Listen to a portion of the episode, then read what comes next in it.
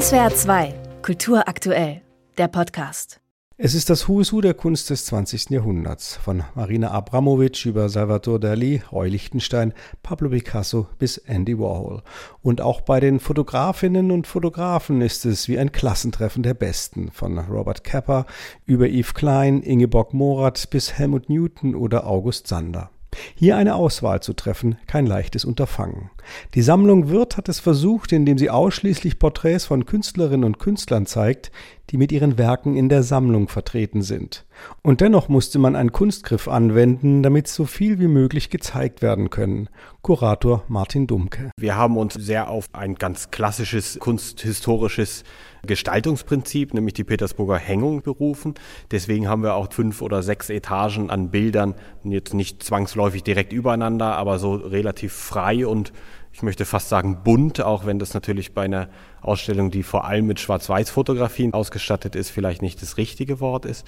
Dessen haben wir uns bedient und deswegen ist es eine, ich denke, sehr lebhafte Hängung. Lebhaft auch deshalb, weil viele der Künstlerinnen und Künstler mal im klassischen Porträt zu sehen sind, mal bei der Arbeit im Atelier und mal in unterschiedlichen Lebensphasen.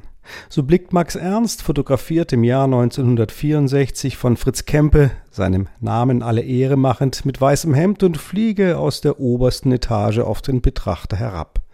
Gut 20 Jahre zuvor sitzt der Künstler, in dessen Övre der Vogel eine wichtige Rolle spielt, lässig im Sessel zwischen seinen Werken mit offenem Hemd und der Zigarette in der Hand. Und Arnold Newman hat hier genau im richtigen Moment auf den Auslöser gedrückt. Als Newman ihm dieses Foto nach der Aufnahme gezeigt hat, war er total begeistert, weil er raucht hier und diese eine Rauchwolke könnte man tatsächlich meinen, das sieht aus wie ein Vogel.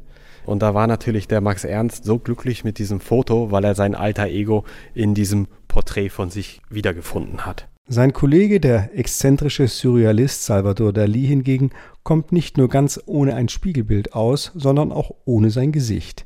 Denn das hat der Modefotograf Philipp Halsman wegretuschiert. Es reicht der ikonische Oberlippenbart, an dessen Ende der Künstler mit spitzen Fingern zieht, und jeder weiß sofort, wie Dali geschaut haben muss. Mit großen, weit aufgerissenen Augen, selbstironisch und den Schalk im Nacken. Ebenfalls ein Meister der Selbstinszenierung und jemand, der gerne im Mittelpunkt steht, Pablo Picasso. Voll konzentriert richtet er vor schwarzem Hintergrund den strengen Blick auf die Staffelei in seinem Atelier.